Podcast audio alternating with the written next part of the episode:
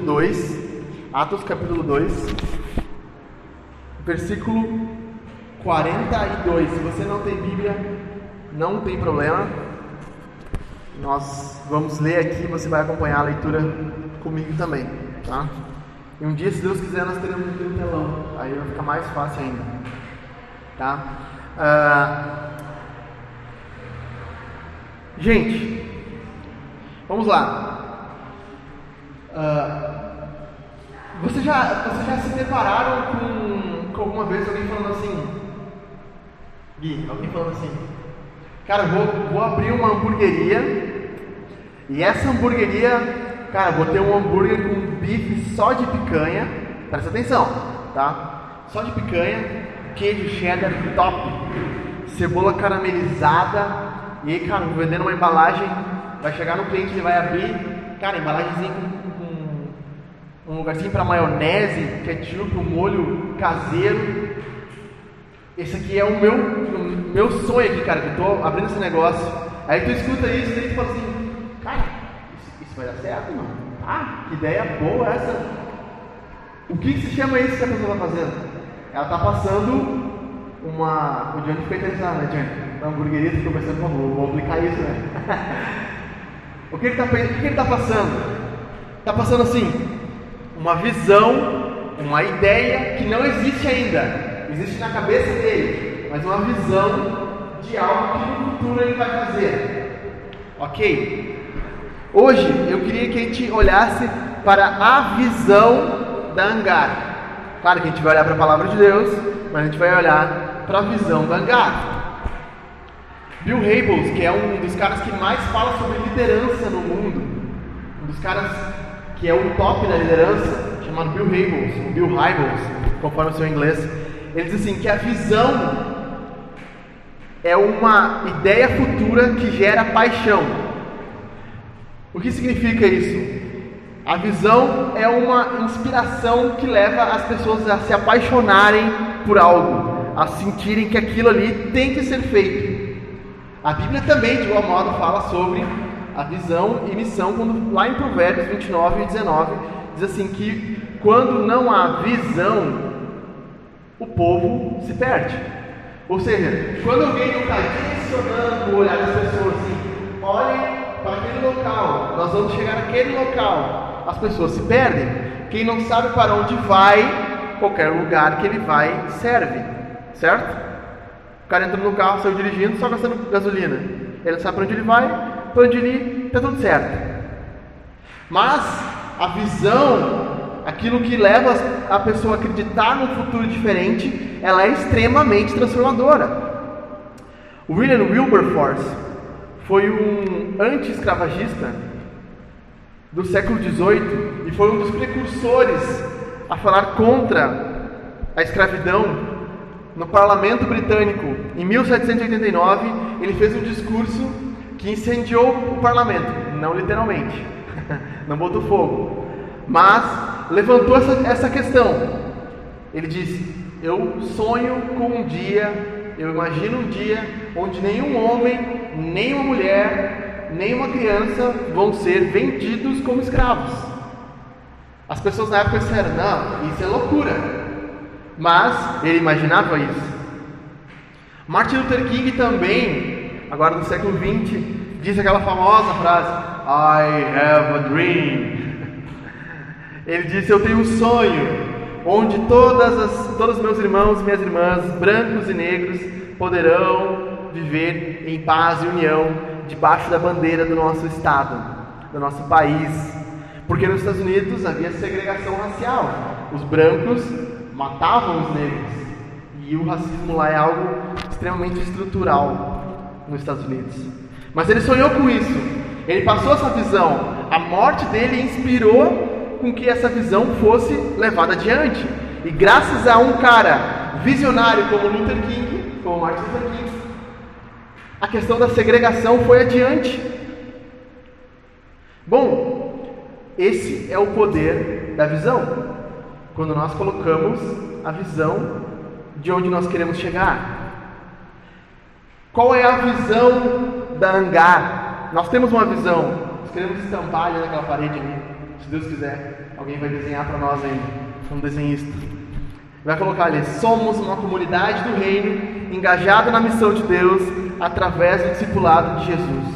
E hoje eu quero desbravar um pouco isso com vocês, mostrando como ela surge desse texto de Atos 42.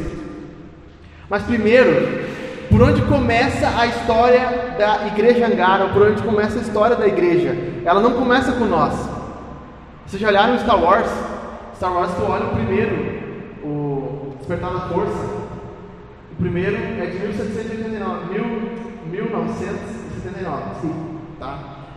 E tu olha aquilo ali e tu pensa, pô, legal, é o primeiro filme. O cara que nunca olhou não sabe.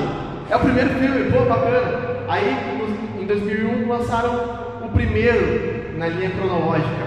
Então, quem olhou no cinema em 79 achava que era o primeiro, mas na verdade era o terceiro.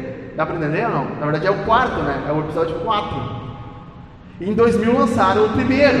Então a história do Star Wars não começava com o Luke Skywalker né?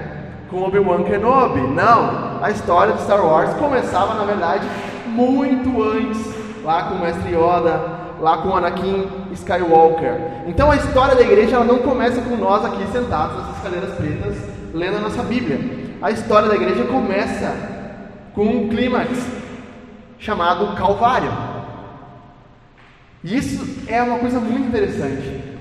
A Bíblia toda aponta para a cruz. Jesus estava caminhando com os discípulos no caminho de Emaús e eles estavam dizendo: Você não sabe o que aconteceu em Jerusalém? Né? Mataram um cara que se dizia Messias. E Jesus estava ali, mas eles não reconheciam Jesus, ele tinha ressuscitado já.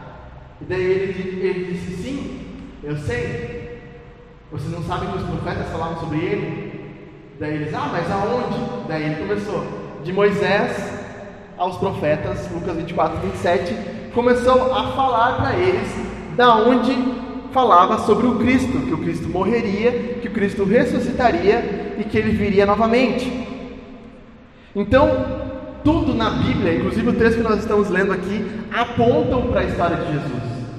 Ele é o clímax de Deus, ele é o ponto, é o, é, o, é o ponto inicial, é o start de Deus, é a cruz de Cristo. Mas o que nós vemos nesse texto, na verdade, é uma comunidade, um grupo de cristãos que está respondendo ao clímax. É um grupo de cristãos que está respondendo ao sacrifício de Jesus. Atos 2, versículo 42 ao 47, é o texto que a gente deveria olhar se a gente quisesse entender como é a igreja. Imagina, uh, Johnny, tu foi achado numa ilha, está numa ilha deserta, imagina isso, tá? de tanga. Está numa ilha deserta e de repente tu acha uma Bíblia. Tu nunca viu uma Bíblia, tu nunca viu uma igreja, mas tu achou essa Bíblia. Tu abriu nesse texto de Atos, aleatoriamente, nesse versículo 42, e tu começou a ler aquilo. Tu falou assim, cara, que loucura é essa aqui? Quando a gente lê o texto, a gente está tão acostumado às formas de igreja que já, existem, católica, é, batista, assembleiana, sei lá, qualquer outra denominação que existir, existir congregacional, está tão acostumado com as coisas já são, que a gente sempre olha para esse texto e pensa, ok, a igreja é assim. Não, mas é porque a gente já tem tanto pressuposto de como a igreja é, que a gente falha em entender esse texto da forma que ele realmente é apresentado. A igreja primitiva é essa que é apresentada aqui. Como eles responderam ao clímax de Deus é o que está apresentado aqui. Então vamos dar uma lida nesse texto juntos, pode ser? Atos 2, 42 ao 47.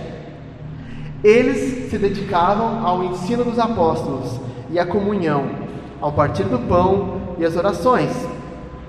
Todos estavam cheios de temor e muitas maravilhas e sinais eram feitos pelos apóstolos.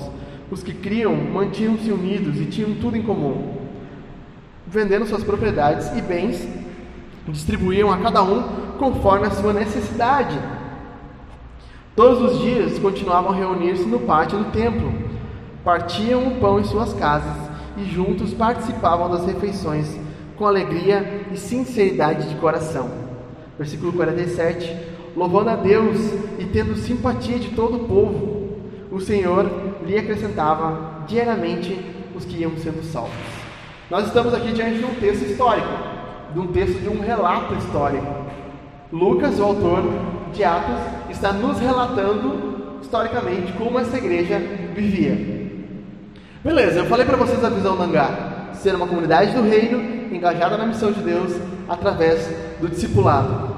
Quando eu comecei a ler esse texto e a entender esse texto, a meditar nesse texto, eu pensei: Deus, nós precisamos viver isso.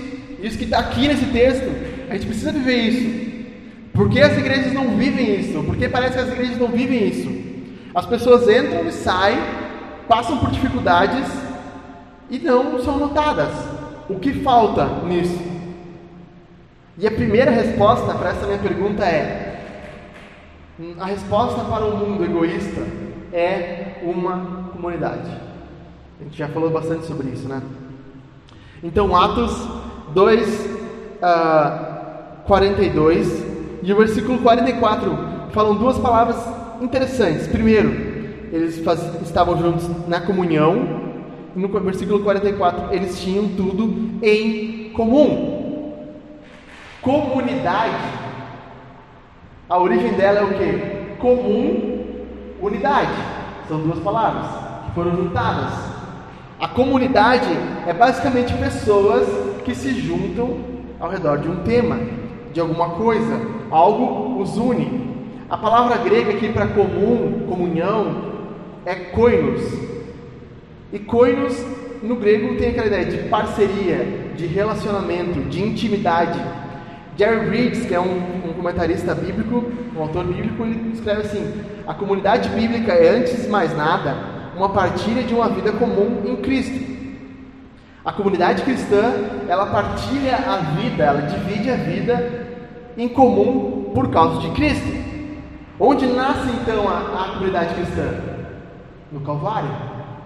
O pano de fundo para que nasça a igreja é a morte de Jesus. Para que a igreja nasça, Jesus morre. Para que, para que a igreja tenha vida, Jesus perde a sua vida. Então a, a igreja é um ajuntamento de pessoas que nasce por causa do clímax de Deus, por causa do que Deus fez no Calvário. Por causa do que Deus fez, a igreja é juntada ao redor do que Cristo fez. E essas pessoas agora começam a viver em comum unidade, tendo um fator comum, o sacrifício de Jesus. E muitas vezes a gente fala assim: ah, Deus não tem netos, ele tem filhos, então você precisa. Isso é boa, né? Deus não tem netos, ele tem filhos. Então você precisa salvar. Ah, não fique pensando que se você ir à igreja, você vai ser salvo. Porque se você ir à igreja, você não vai ser salvo. São verdades, porque muitas vezes a gente, trata a salvação como algo individual. Para você ser salvo, você tem que crer em Jesus. Ah, ok, então eu creio, agora eu sou salvo? Sim, mas apesar de salvação ser individual, ela não é individualista.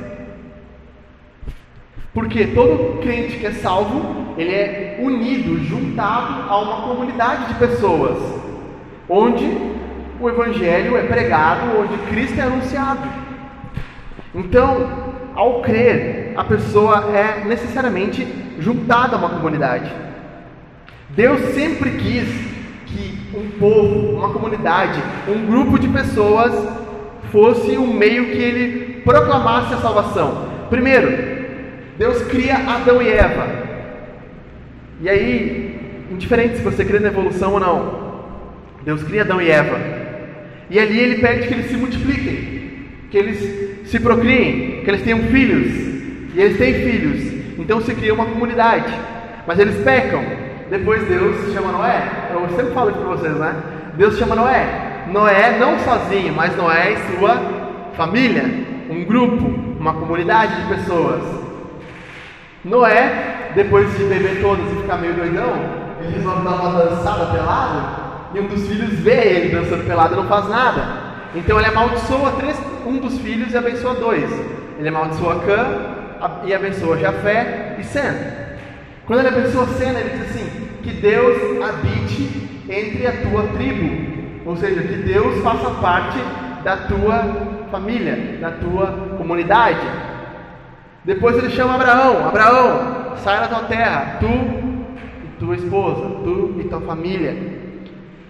E depois ele promete que através de Abraão ele abençoaria todas as famílias da terra. E nós estamos recém Gênesis. Se a gente for ir por toda a escritura, Êxodo vai falar que Deus salva o seu povo para que ele seja seu povo.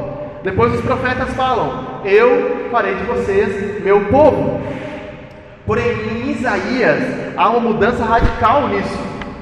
Isaías, ele começa a dizer que Deus se encarnaria que Deus viria entre os homens, e essa ideia de que Deus estaria entre os homens se tornaria não só uma ideia filosófica ou uma ideia espiritual, mas uma ideia física. Como ele diz isso? Ele diz que a Virgem dará um filho e esse filho se chamará, se chamará Emanuel. Emanuel significa Deus conosco. Em João, capítulo 1, João diz assim: E o filho o Verbo se fez carne, ou seja, se tornou humano e ele habitou entre nós. E a palavra habitou aqui é tabernaculou. Se tu pegar uma versão das antigas, vai dizer assim: ele tabernaculou entre nós.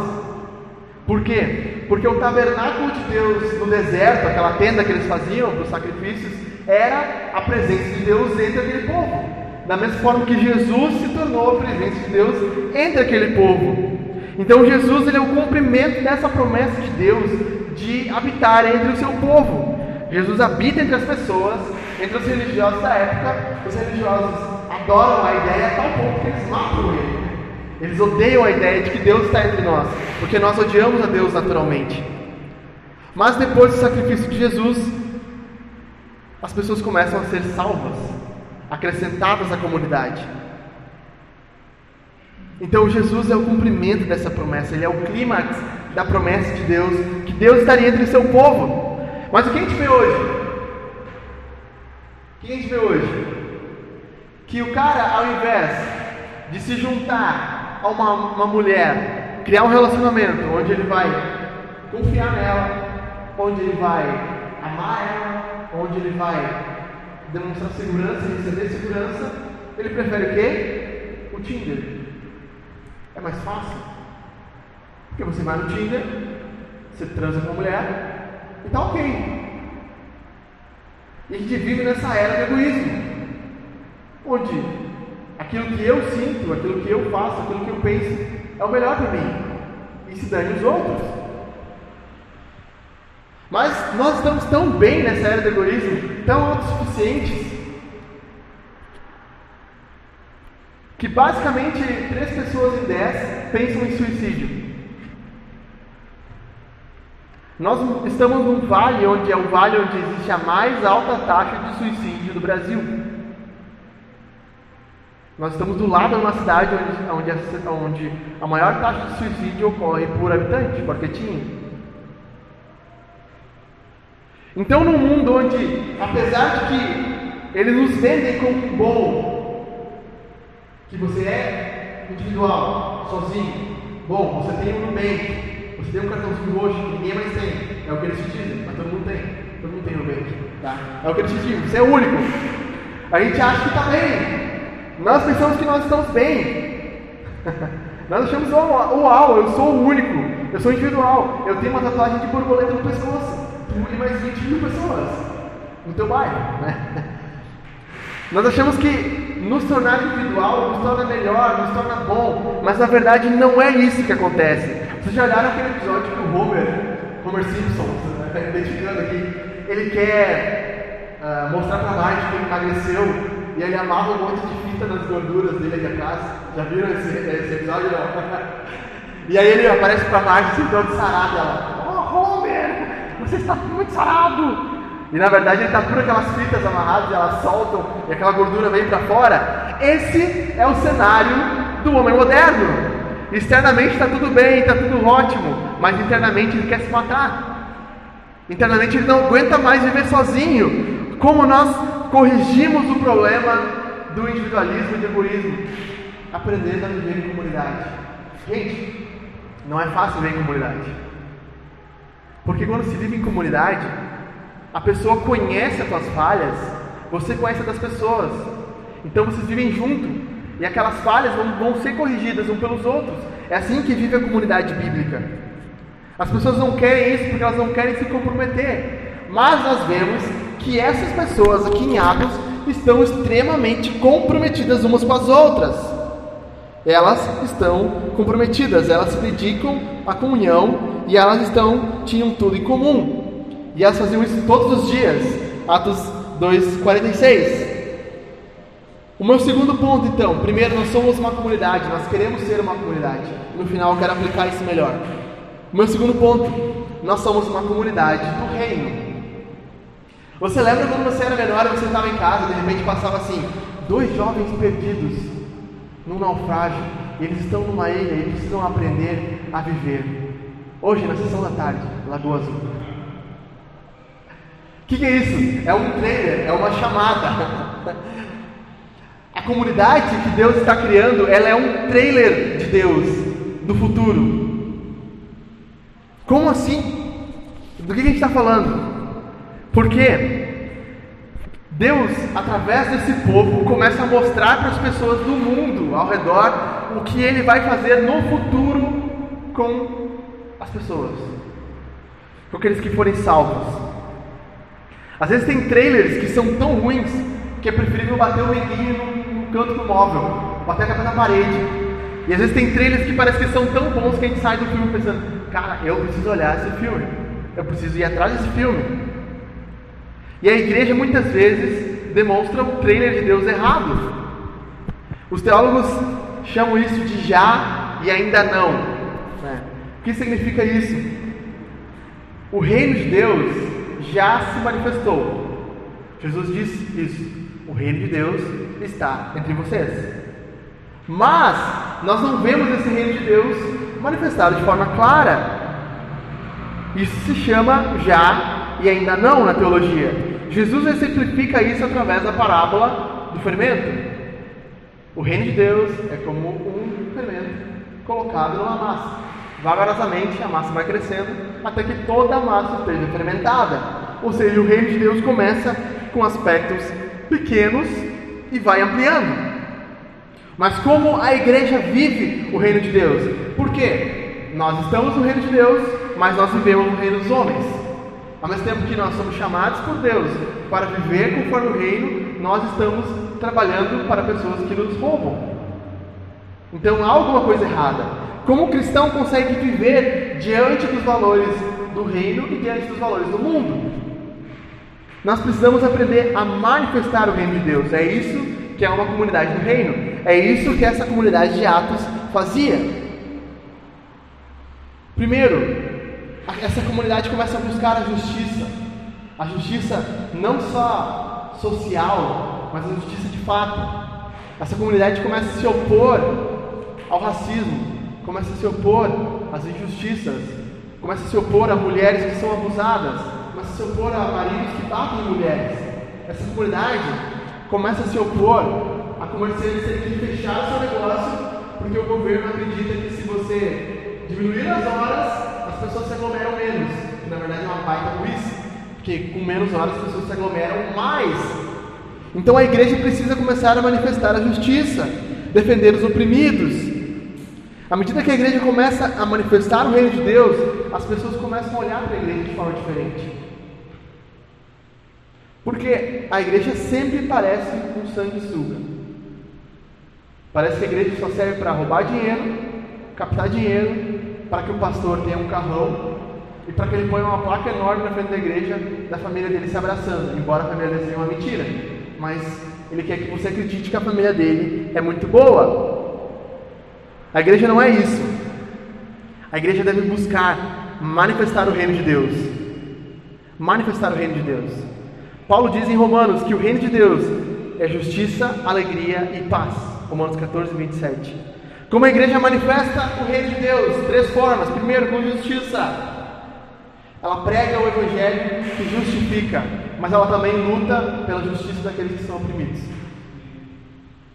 Ela manifesta alegria. Ela prega o evangelho que traz alegria para os homens, que os salva os homens, que tira os homens da tristeza, mas ao mesmo tempo ela luta contra a dor de uma sociedade que chora pelos mortos. De uma sociedade que chora e de um pai e de uma mãe que chora porque não tem o que comer. e que vê o filho chorando porque ele não tem alimento. A igreja ela leva alegria a essas pessoas quando ela começa a se importar com o pobre, começa a olhar para o pobre como alvo da missão de Deus.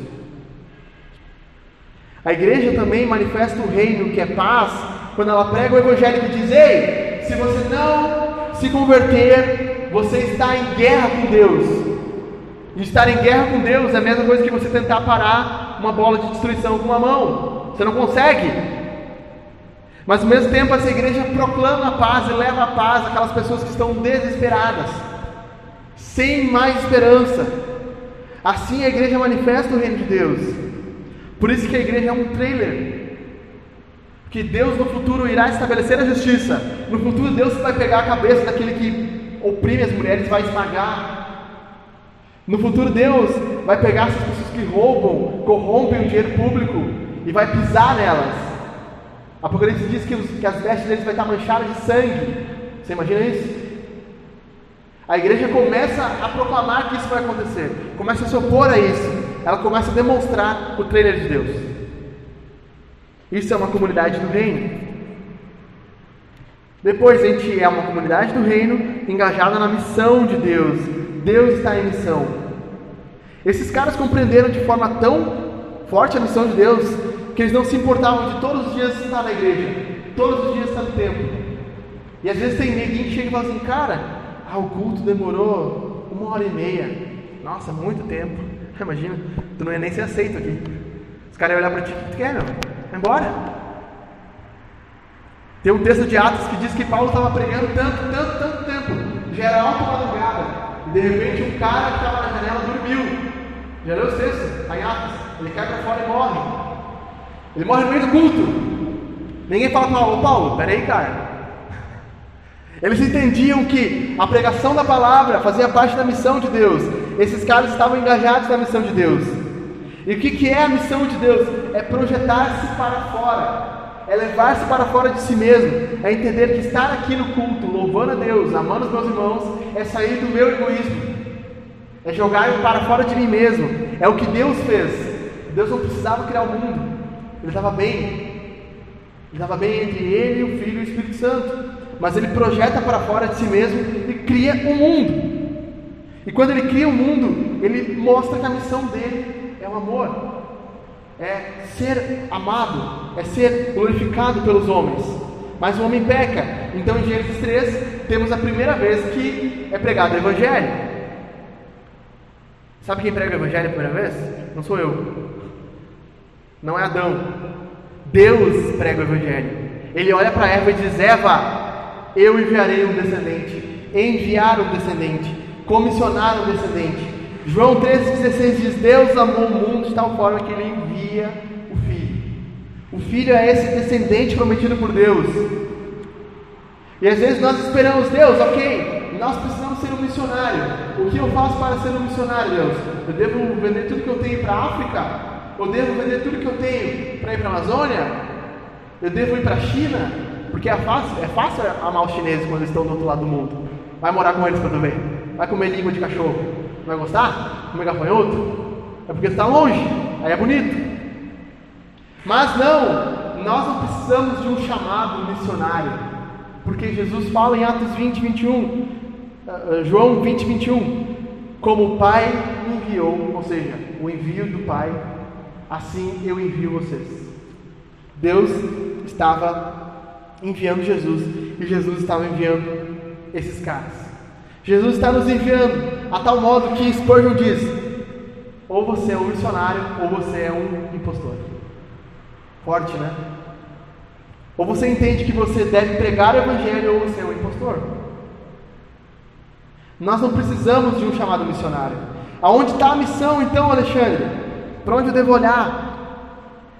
Quando Jesus tira o demônio daquele gazareno, aquele cara que vai para os porcos, Legião, famoso Legião.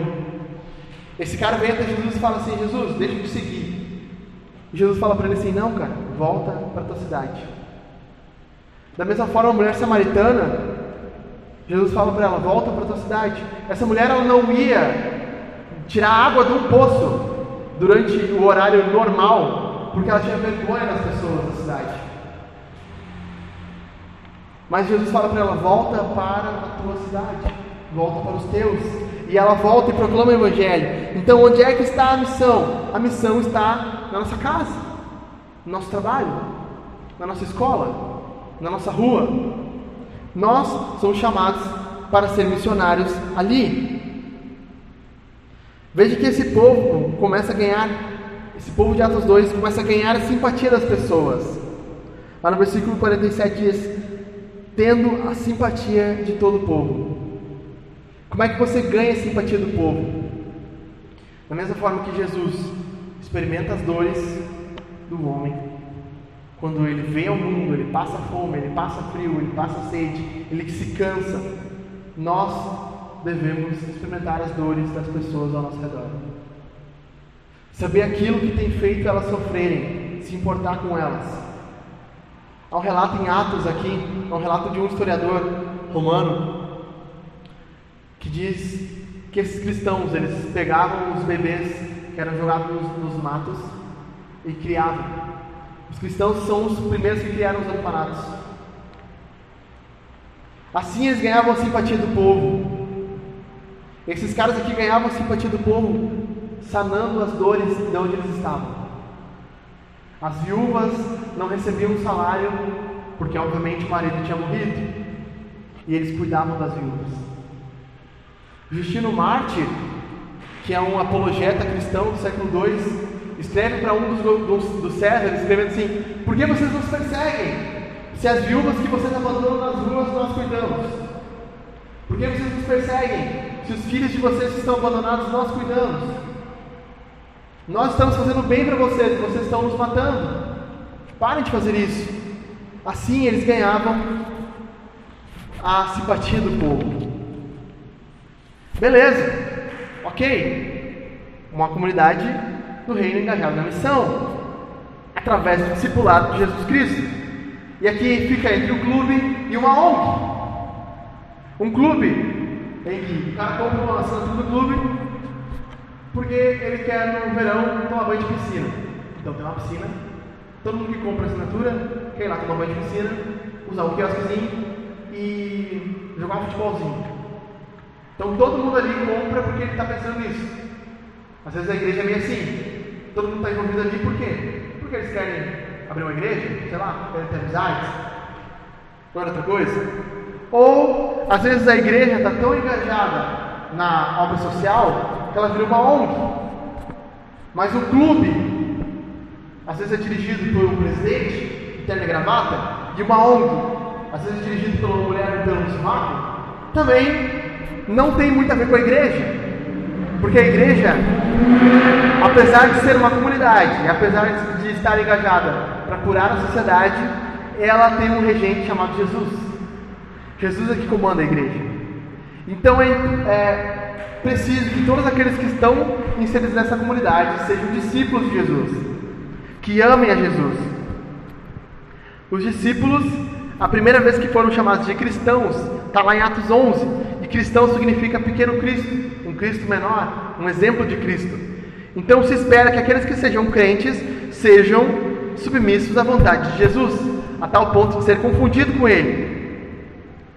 Aqui em Atos 2,42, a palavra que é usada é assim: eles se dedicavam ao ensino dos apóstolos.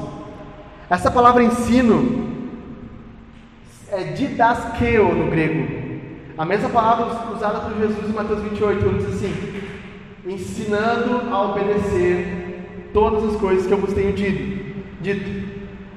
Esse ensino não é assim, um quadro, eu que passar para vocês, ó, primeiro mandamento, não como na igreja. Segundo mandamento, não derramar no chão, não o. Não. O discipulado é uma vida na vida. É eu chegar do seu lado e dizer assim, cara, você precisa aplicar o evangelho no seu trabalho, você precisa trabalhar de forma melhor, você precisa obedecer a Deus no seu trabalho, você precisa amar sua esposa, você precisa pedir perdão à sua esposa. Você precisa pedir perdão ao seu colega de trabalho quando você falou uma coisa errada para ele. Isso é discipulado. Você chegar na pessoa e começar a mostrar para ela que todas as áreas da vida dela devem ser levadas à obediência em Jesus. Mark Dever escreve num livro chamado Discipulado, né, mesmo nome, que discipular é, na verdade, apenas um grupo de membros da igreja ou uma comunidade que assumem a responsabilidade de preparar uns aos outros para viver o evangelho na prática. Então, ser uma comunidade que está engajada na missão de Deus através do discipulado é ser uma comunidade interessada no evangelho para a vida real. Isso é difícil, cara. É difícil porque as pessoas não entendem. Nós estamos interessados que o evangelho seja vivido na prática. E as pessoas dizem: "Ah, mas eu não quero tão sério assim. Não gosto que você se intrometa na minha vida." OK, então vá lá pintar um quadro, sei lá fazer qualquer outra coisa, mas não queira brincar de igreja. A gente não está brincando de fazer igreja, a gente está de fato plantando uma igreja. E é isso que esses caras faziam, um na vida do outro, falando um na vida do outro, aplicando um na vida do outro o evangelho.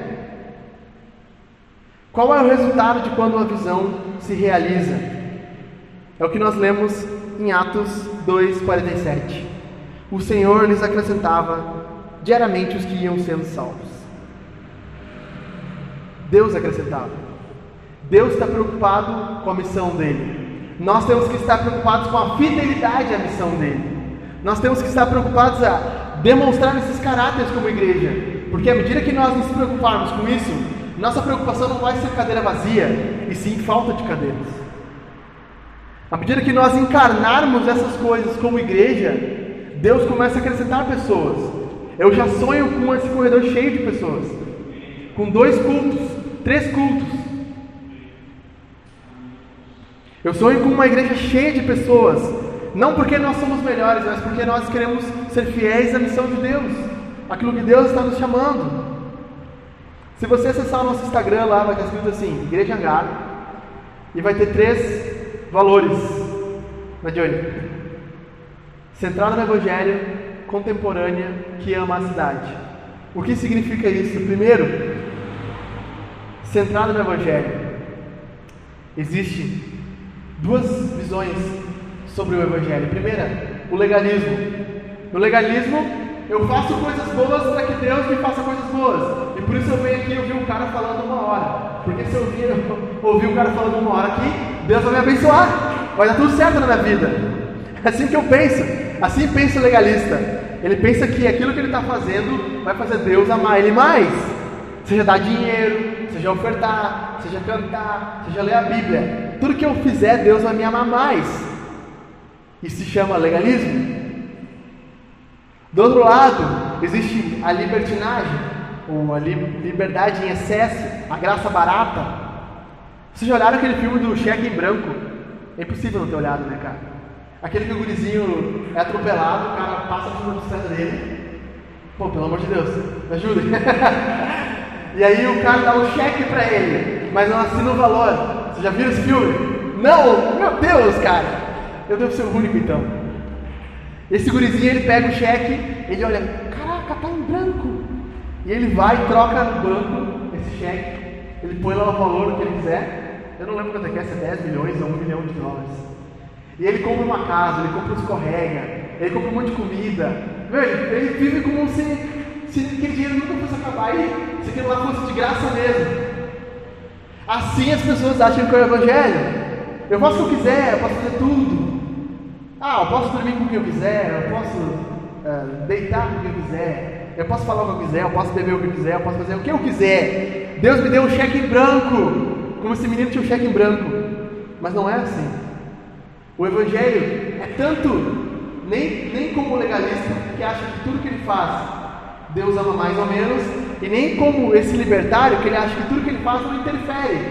Não, o Evangelho é Deus morrendo em nosso lugar e nós agora respondendo de forma correta para Deus. Tudo que nós fazemos agora é uma resposta ao amor de Deus. Isso significa ser centrado no Evangelho.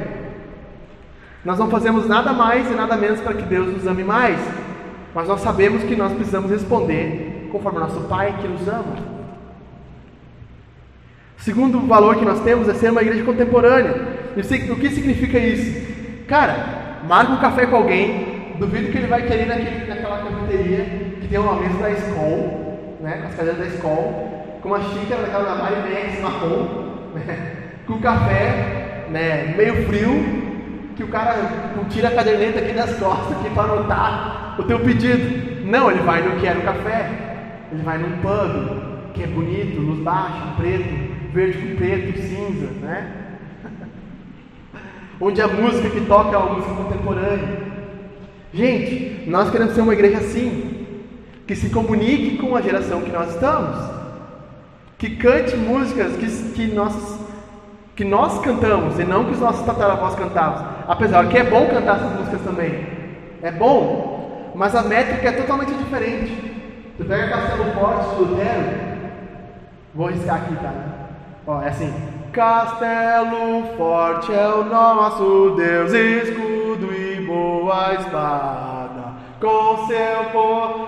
A, a métrica é totalmente diferente. A gente pode pegar e cantar essa música, mas atualizar ela de uma forma que fique mais entendível para quem está cantando. Né? Com força pertinaz, nos tenta Satanás, com artimanhas tais e usuras irreais. Uau! Não, não sabe metade está cantando, mas a gente está cantando. Não, nós não queremos isso. Nós queremos que as músicas sejam modernas, que a forma com que é falado seja moderna. Cara, olha um stand-up comedy. Olha como os caras falam. Às vezes falam duas horas, as pessoas não cansam.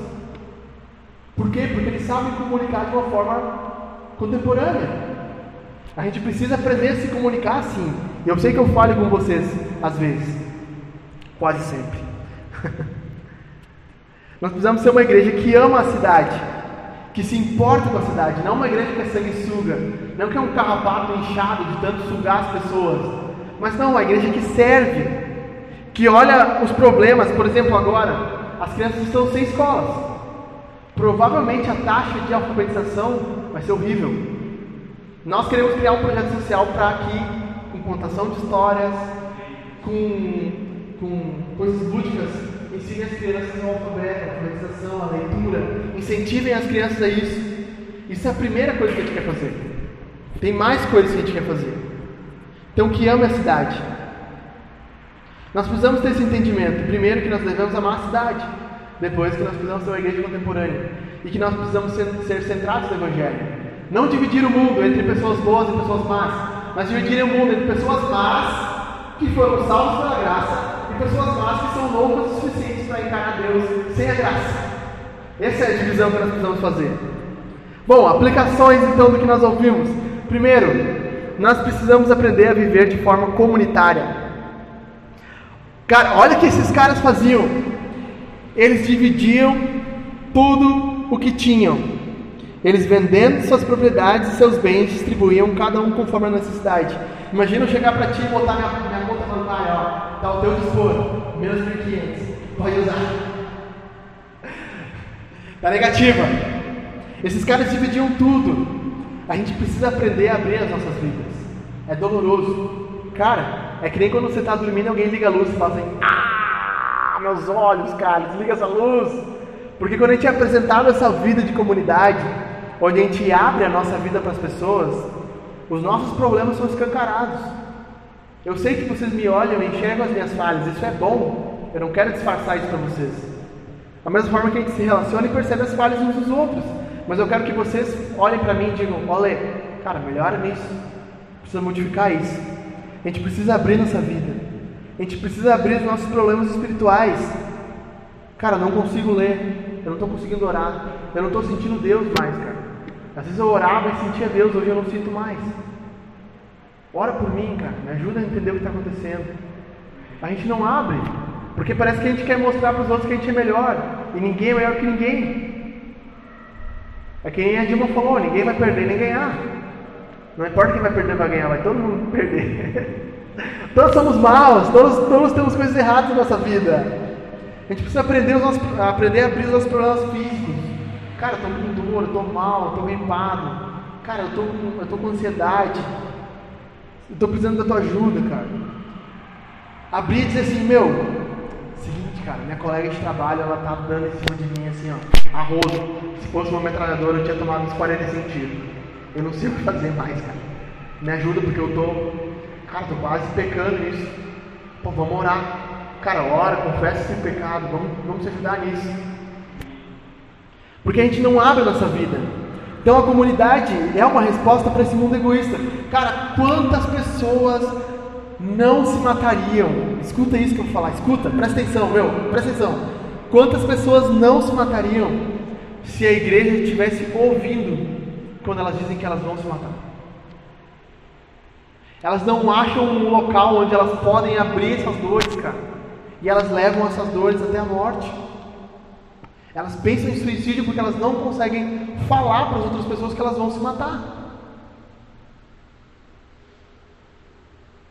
Cara, nós precisamos aprender a ser uma comunidade. Uma comunidade que divide todas as coisas. É isso que eles faziam. E é incrível isso nesse texto. Isso me chama muita atenção. E a gente pensa que quando você abriu a sua vida para alguém, quando você, mulher, pode falar para outra mulher, para aquelas que estão nos ouvindo também, depois do Spotify, que você está com um problema conjugal, que você não sabe mais o que fazer com seus filhos, que você não sabe mais o que fazer com o marido. Nós precisamos aprender a abrir nossa vida. Quando foi a última vez que a gente abriu a nossa casa, a nossa mesa, para alguém comer com a gente, ceiar com a gente? Quando a comida é posta, a vida é aberta. Isso é um lema que eu tenho na vida. Cara, quando a gente começa a comer, a gente começa a falar sobre a nossa vida. E é o melhor momento para a gente dividir as coisas. A comunidade ela é a primeira resposta para esse mundo caótico. Primeira resposta. Jesus diz: amem uns aos outros, assim como eu os amei. Porque o mundo saberá que vocês são meus discípulos quando vocês amarem uns aos outros. Aí o cara, é amar Jesus, é amar o vizinho Jesus. É também, mas é amar um ao outro. É amar a comunidade. É amar onde você está inserido. E quando as pessoas percebem que tem um amor tão forte entre aqueles que são a comunidade, eles querem participar daquilo. Eles querem ver o que está acontecendo ali. Eu preciso saber o que está acontecendo. E é assim que Jesus diz que deve ser uma comunidade. Segunda aplicação do que a gente falou aqui hoje. Nós somos o trailer de Deus e muitas vezes somos um trailer péssimo, horrível. O jogo compartilhou um artigo essa semana que no marketing tu tem 5 segundos para agarrar a atenção de alguém. Por isso que no YouTube aquela propaganda maldita aparece. 5 segundos tu não consegue pular uma porcaria. Porque é os 5 segundos que o YouTube dá para aquela propaganda te comprar. Gente, as pessoas estão nos olhando constantemente. Nós temos poucos minutos, poucos segundos para que a impressão verdadeira seja gravada nelas, como igreja. Não é, Johnny? Às vezes a gente tem pouco tempo, são poucas palavras, poucas coisas que a gente pode falar, um gesto às vezes que a gente fala. Às vezes a gente fala assim, ei, ei, cara, é o seguinte, meu, tá furando a fila, maluco, vai lá para trás, não tá certo? E a pessoa que está atrás de nós, pô, obrigado por, por falar, eu não sabia como dizer isso. Daí o cara diz, não, não pode acontecer isso. Está todo mundo na fila, ele tem que seguir a fila. Começa a demonstrar o reino de Deus, trazendo justiça para essas pessoas. Quando a gente começar, a gente, cara, tem pessoas que essa noite não tem o que comer. Não tem o que comer. Eu vi um vídeo esses dias de um cara no mercado gritando lá: Ei, por favor, o filho no colo, se você tem um, um quilo de arroz, por favor, me dá esse quilo de arroz, eu não tenho o que comer, eu não tenho trabalho, não tenho dinheiro, não tenho nada. Tem pessoas hoje que não têm o que comer. Nós precisamos começar a pensar nessas pessoas como igreja. Ah, é o, é o Alê? Não, é nós. Talvez botar uma caixinha aqui na frente, a gente começa a depositar aquilo de alimento. E quando a gente souber de uma família que está passando necessidade, doais, roupas que não servem mais, o inverno está chegando, cobertor, Gente, nós somos o trailer de Deus. As pessoas estão esperando que a igreja faça algo. Falei para você semana passada. O Estado só começou a suprir os pobres com o nosso dinheiro também, porque o nosso dinheiro começou a usado para egoísmo. Nós pensamos que ajudar a igreja a montar uma estrutura para auxiliar os pobres é ruim. Mas a gente prefere dar 50% do nosso dinheiro para o Estado, para ele roubar 45% e 5% dividir entre os pobres. Pensa na loucura que é isso. Nós precisamos responder melhor ao Evangelho. Terceira aplicação, nós precisamos se engajar na missão de Deus. Nós precisamos proclamar o Evangelho com todas as forças. É o que eu sempre falo, antes do Renato, é o que eu falo para vocês. Confio no meu grupo. É o que eu sempre falo. Deus está fazendo algo no mundo hoje, cara. O que Ele fez através da tua vida, Johnny, através da tua vida aqui, através da minha vida, Lê, da tua vida, Jefferson. O que Deus fez através de você, para quem você pregou o Evangelho, para quem você amou, para quem você orou essa semana, para quem você disse: Ei, cara, não se desespere, eu vou buscar uma saída para ti. O que está te faltando? Não tem dinheiro para levar o teu filho médico? Espera aí, eu vou falar com a igreja lá, a gente vai conseguir esse valor para ti. Proclame o Evangelho, porque nós estamos plantando uma igreja. Porque plantar uma igreja é um método do Espírito Santo para alcançar uma cidade.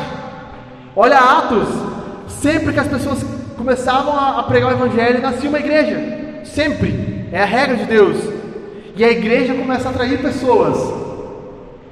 A igreja precisa tanto ser atracional, atrair pessoas. Nós precisamos ter um som bom, ter uma mensagem boa, ter uma iluminação boa, ter um ar-condicionado. Graças a Deus veio o inverno. Glorifica a Deus por isso. Não vai ser tão quente aqui dentro. Nós precisamos ter um local bom para que as pessoas sejam atraídas. Música boa, pregação boa, audiovisual bom, rede social boa. Para que as pessoas sejam atraídas. Mas nós precisamos enviar pessoas também para a.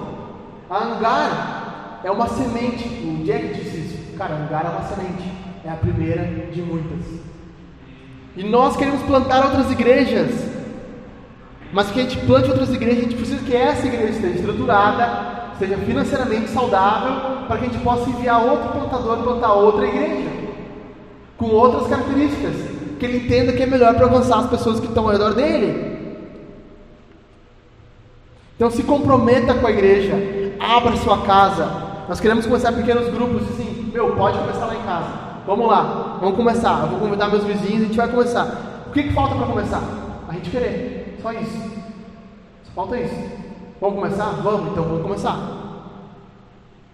Se engaje na missão de Deus abrindo a casa. Se engaje na missão de Deus com o seu dinheiro. E a gente fala, gente, nós aqui nós não praticamos o dízimo como se pratica comumente. Nós acreditamos que o bíblico é ofertas. A pessoa oferta, sempre oferta. Com que frequência? Sempre, sempre que puder. Oferte. Agora imagina, Jefferson, um cara chega na tua casa, vai buscar a Aninha lá, né? Vamos botar uns 20 anos, pode ser? 20 anos tá bom pra ti? Gui, tá bom pra ti 20 anos a velhinha? O cara vem te buscar um barbudo? Não? 30? 30 anos, Gui. O cara chegou com 30 anos lá. Deu uma buzinadinha.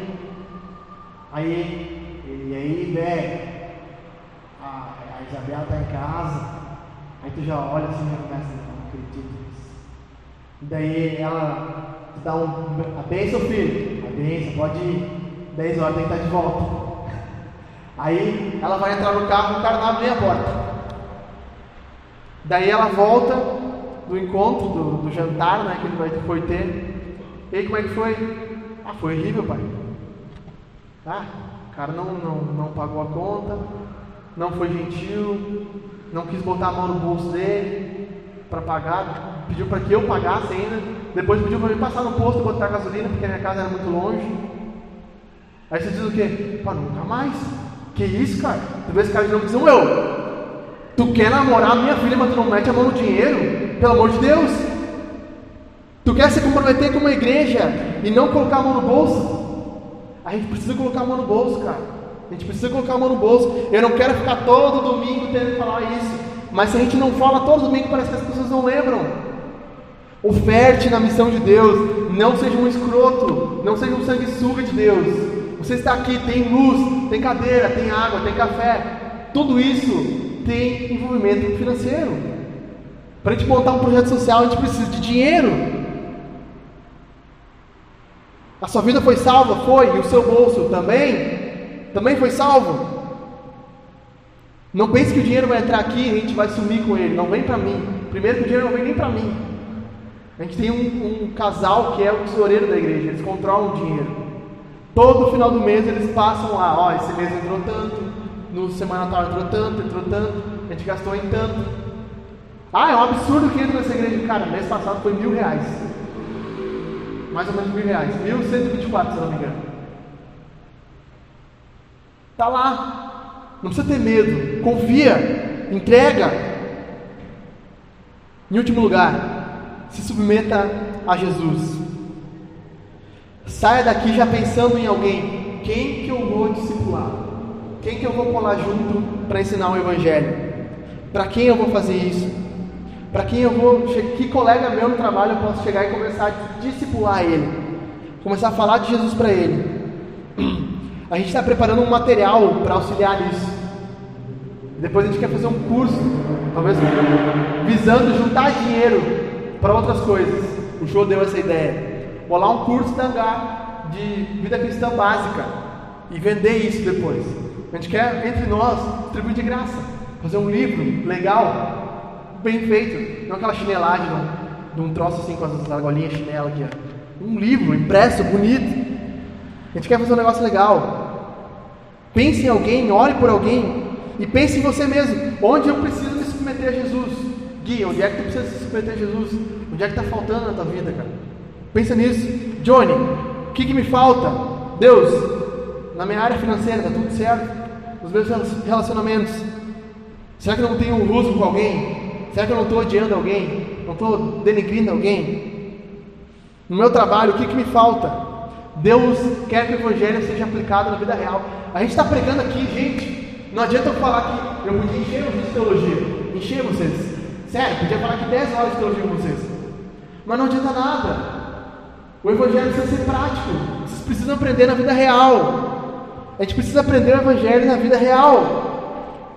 E não pense que nem o Pinóquio, se você mentir ninguém descobre. Porque o nariz sempre cresce. O meu é grande, mas é porque eu sou mentiroso. É genética. mas o Pinóquio mentia, o nariz ele crescia, às vezes ele não via.